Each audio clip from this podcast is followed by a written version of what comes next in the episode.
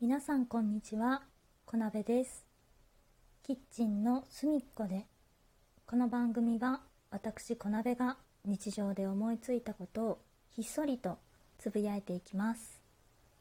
はい。まずはいつも通りお礼の方からですね、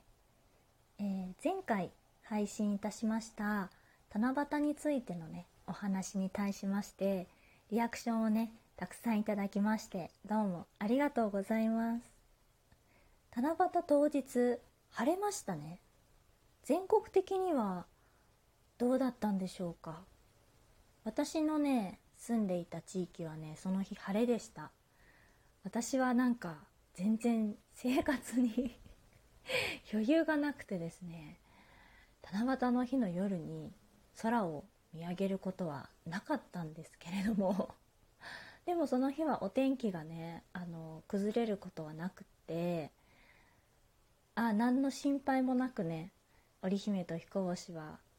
大瀬を楽しんでいるのかなとちょっと思ったりしていました。皆さんはどんな七夕を過ごされましたかね？めっきりねその七夕を過ぎてから気温もぐんと上がってしまって暑い日が続いておりますが皆様お体の方はご自愛くださいね。うん、で今日はですねあのお部屋が暑いので扇風機をね回しておりましてその音がねちょっとこう後ろでゴーッと入ってるかもしれないんですけどいつもよりねだから騒音が大きめかもしれないんですけど ちょっとご了承ください。はい。あそうだ。去年もなんかねやったと思うんですけど扇風機を出したよって言って。我々は宇宙人である。扇風機出したら絶対にねやりたくなるやつね。一応今年もやっとこうと思って今やってみました。一時的にものすごい風の音がゴーって入ったかもしれない。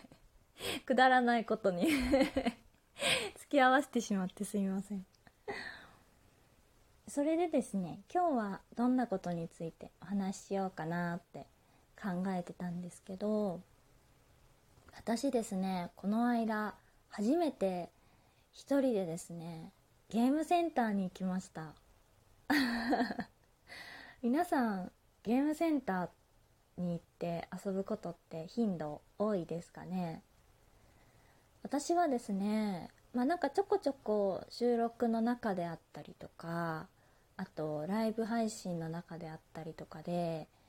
あのお話ししてるんですけど、まあ、実家がですね結構あの厳しいお家だったのであんまりねあのゲームセンターに行ったりとかあのすごいちっちゃい時に親に連れられてあのゲームセンターに行くっていうことはあったんですけど、まあ、友達とねゲームセンターに行くっていうことあんまりしたことがなくて。まあせいぜい高校生の時にたまにプリクラを取りに行くぐらいかな。それぐらいしかゲームセンターに行ったことがなくてですね。あんまり遊んだことがなかったんですけどこの間ねちょっとあの夫と別行動をしていて待ち合わせしようっていう話になっててでそれまでのね空き時間があったのでゲームセンターにね行ったんです。でもともとなんかそのゲームセンターに行こうと思って行ったんじゃなくってあのカバンをねあのお店でこうネットで購入してて店舗引き取りにしてたんですけどそのカバンを引き取りに行った建物の中にゲームセンターが入っててあじゃあその時間つぶしにちょうどいいからゲームセンター行こうかなって思ってゲームセンター行ったんですよ。でゲームセンターで私のゲームセンターのイメージってやっぱりあのプライスあのお人形をクレーンゲームで撮るみたいなののイメージがすごい強かったんですね。ちっちゃい時もあの連れられて行っていくとこってそこが多くってあのお菓子をなんかショベルカーみたいなのでこうすくってで動いているこう引き出しみたいにこう動いているところにお菓子を乗せてでそこで押し出されたものがあの穴に落ちて自分がもらえるみたいなゲームとかね。そういうなんかそのお金を入れてちゃんとあの自分がうまくやれば物がもらえるみたいなゲームをそのゲームセンターに行ったらすることが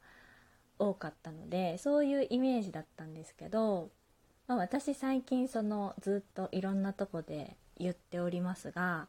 アンスタくんをねやっていてまあ音ゲー音楽ゲームをね結構ずっとやっていたので、まあ、ゲームセンターにもね音楽ゲームっていろんな種類が置いてあるんですよ。それこそゲームセンターの方が種類が多いんじゃないかな。いろんな有名なところで言ったらあのポップミュージックだったりとかえー、とビートマニアだったりとかビートマニアってもうないのかな？どうなんだろう。えっ、ー、とあとダンスダンスレボリューションみたいなのだったりとか太鼓の達人だったりとか、まあ、そういうのがあると思うんですけど結構ね行ったゲームセンターたくさん音ゲー置いてあっていくつかね一人でやりました。でたまたまね人の少ない時間帯だったのであんまり混んでなくてねあの初心者でチュートリアルとかで時間がかかっちゃっても 全然大丈夫そうな時間帯だったのでね良かったんですけどあの行ってやりました。あのねゲーム機の名前は全部は覚えられなくってなんかまあ基本的に英語じゃないですか。ああいう機械のゲームって。でなんか覚えられなくってカタカナが多くって。なんですけどいくつかやったのでご紹介しますね。なんかね一つはねピアノの鍵盤がキーボードみたいにずらっとついていてで画面にまあ普通の音楽ゲームっぽくこうタイミングに合わせてノーツって呼ばれるあのボタンみたいなのが落ちてくるんですけどそれをねこうなんとなく大体の位置でこう鍵盤をバンバン押してですねあの音楽を取っていくっていうゲームがありました。でそれの面白かったのはちゃんと普通のキーボードみたいにあの黒鍵もあの普通の白い鍵盤もあのそれぞれ押すことができてでなんか連打みたいな太鼓の達人でいう連打みたいなそういうノーツがあってその時はねなんかキーボードの、えっと、隣同士とかのキーをあのこう交互にね早く素早くこうタラララララララって押す押すっていうそういうノーツがあってねそれをやるのが楽しかったです。あとなんか階段みたいにこうノーツがずらーっとくっついてる時はあのピアノであのかっこいいピアニストの人とかが鍵盤をもう指でタラララララランってこう音階にジャンって弾く時あるじゃないですか。滑らせてね指を滑らせて1個ずつ押すんじゃなくて指をこう滑らかに滑らせてあの音階を弾くっていうことをすると思うんですけどそれがねこう入ってたりとかしてなんか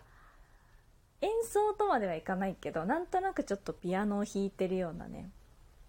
そういう雰囲気が味わえるゲームがあってそれがねすごい面白かったですね私の中で。ただあの人気がないのがね 1台しかなくってでなんか他にもねいろんなものやりたかったから1回しか遊ばなかったんですけどそれはねすごい楽しかったですね。うん。であとやったのはねえっ、ー、と音劇っていうゲーム機でそれがなんかね一番数が多かったのかな。うん。なんか音ゲーとそのなんかえっ、と戦うみたいなのが一緒になってるゲームでえっ、とまあ音ゲーをクリアするとえっ、と敵にダメージが入ってその敵を倒すことができるみたいな。で倒すと、まあ、なんかいろんなポイントが手に入ってでなんかそのカードみたいなのを買っておくとそこにセーブをしていくことができてでそのポイントがね溜まって手に入るものがまたいろんなキャラクターの、えーとまあ、ソシャゲみたいにカードが手に入ってその子たちをこうなんかあのドレスアップしたりとかできるよみたいなそういうゲームでした。結構難しくってボタンが3つと、えー、ボタンは5つと、えー、レバーがあってこうそのノーツが降りてくるところがあの何ていうのかなレーシングゲームのあのコースみたいになっててえ、ー、とこうちょっと移動したりするのでレバーでねそのキャラクターを動かしてでノーツが落ちてくる位置に移動させてであの色の該当するボタンを押してリズムよくあの音ゲーをするみたいなね。そういう感じのゲームでなんか新しいけど脳がバグるみたいな。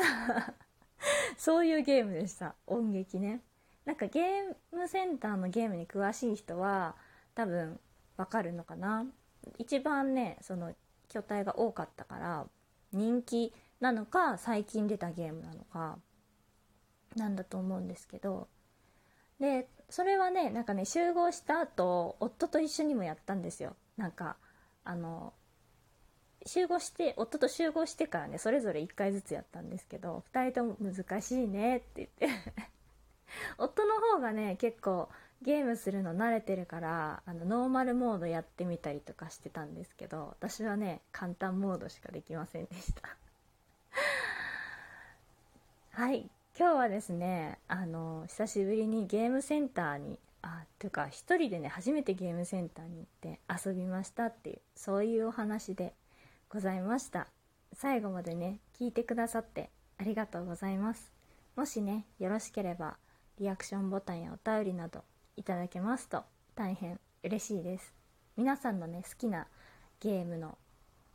ゲームがあればそれも教えてもらえたらと思います。はい。それではねまた次回お会いいたしましょう。またね。